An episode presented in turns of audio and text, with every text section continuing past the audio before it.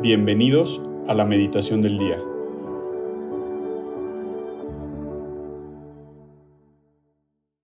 En el nombre del Padre, del Hijo y del Espíritu Santo. Amén.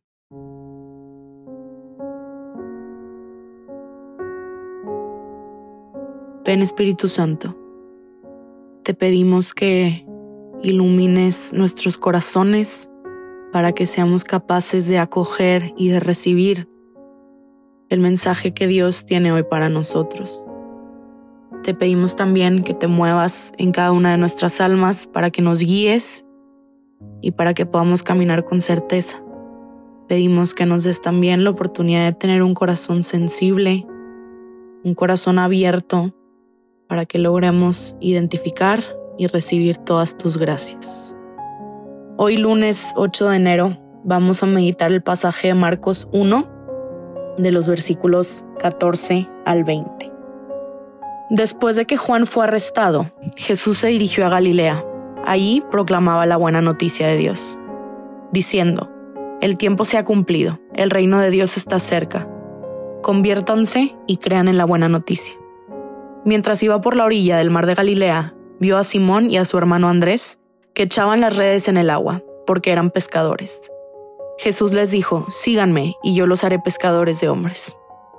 Inmediatamente ellos dejaron sus redes y lo siguieron. Y avanzando un poco, vio a Santiago, hijo de Zebedeo, y a su hermano Juan, que estaban también en su barca arreglando las redes. Enseguida los llamó, y ellos dejando en la barca a su padre Zebedeo, con los jornaleros, lo siguieron. Palabra de Dios, gloria a ti, Señor Jesús.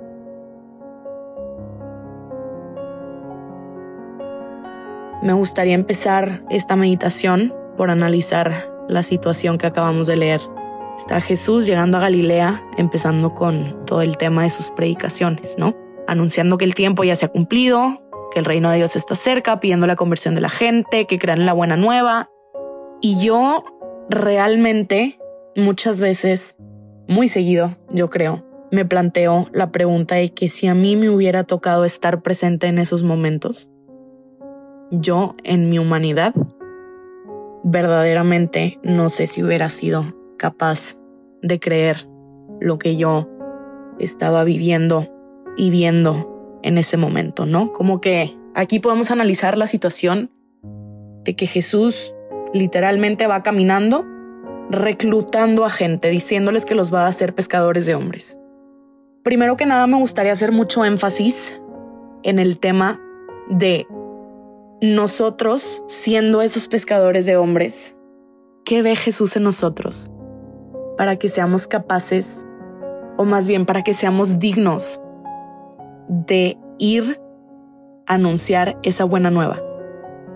¿Qué persona sería capaz de depositar tanta confianza en alguien para encargarle una misión tan fuerte, no? Y bueno, volviendo al tema de que yo no sé si en mi humanidad en ese momento hubiera sido capaz de creer, yo creo que muchas veces nos creemos las mentiras, evidentemente, de que no somos capaces, ¿no? De predicar o de estar cerca de Dios, etcétera, etcétera. Y yo le atribuyo ese sentimiento como de incapacidad a las heridas, ¿no? Un tema que, considero muy importante es aprender a abandonar nuestra humanidad, ¿no? Abandonarnos nosotros para que realmente seamos capaces de entender que alguien sí fue y que alguien es capaz de amarnos tanto que entregó su vida por nosotros.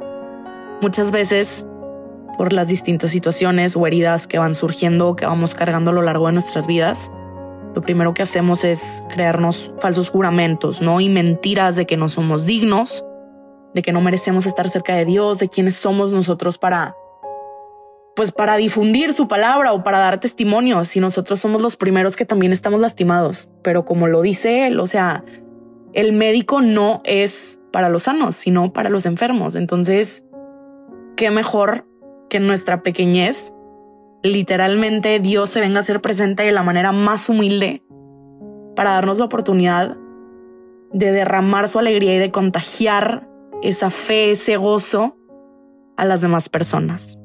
Uno de los ejemplos que más me gusta utilizar es el ejemplo de la fe de María.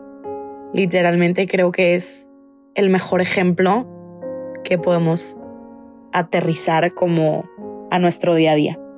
Y justo acabo de ver una película aprovechando que acaba de pasar la Navidad hace relativamente poco. Es una película que acaba de salir que se llama Camino a Belén. Es un musical del nacimiento de Jesucristo.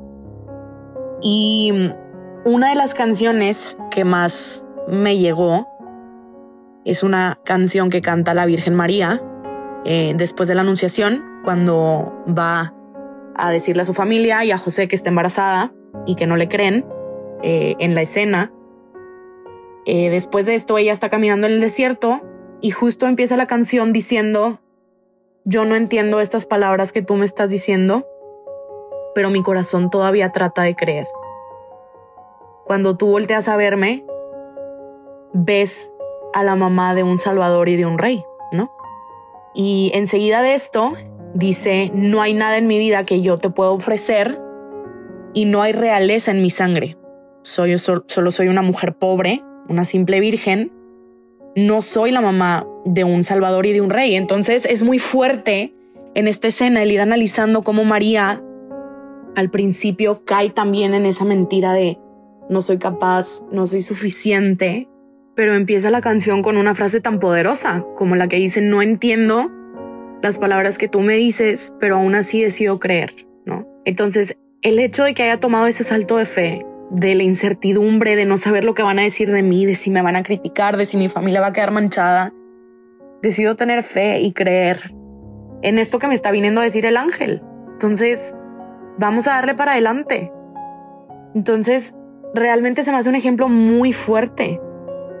Y conectándolo un poco con el tema de las mentiras y de las heridas que nos creamos, después dice una frase durante la canción que dice, ¿cómo puedo yo estar cargando a tu hijo cuando yo necesito que tú me cargues a mí?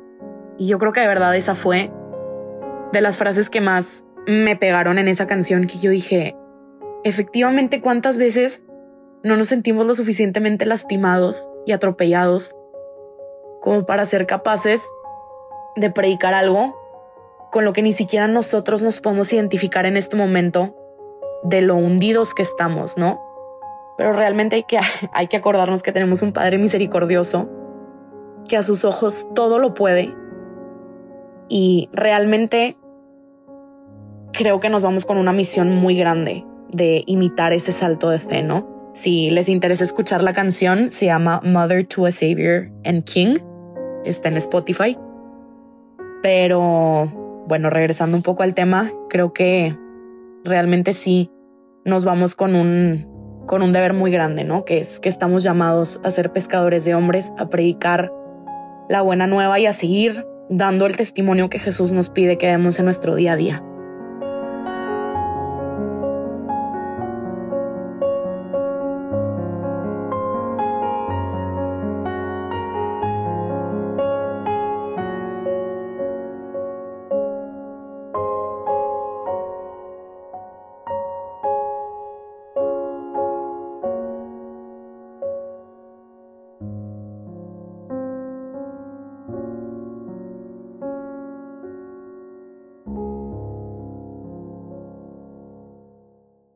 Te damos gracias, Señor, por todos tus beneficios, a ti que vives y reinas por los siglos de los siglos. Amén. Cristo, Rey nuestro, venga tu reino. María, Reina de los Apóstoles, enséñanos a orar. En el nombre del Padre, del Hijo y del Espíritu Santo. Amén.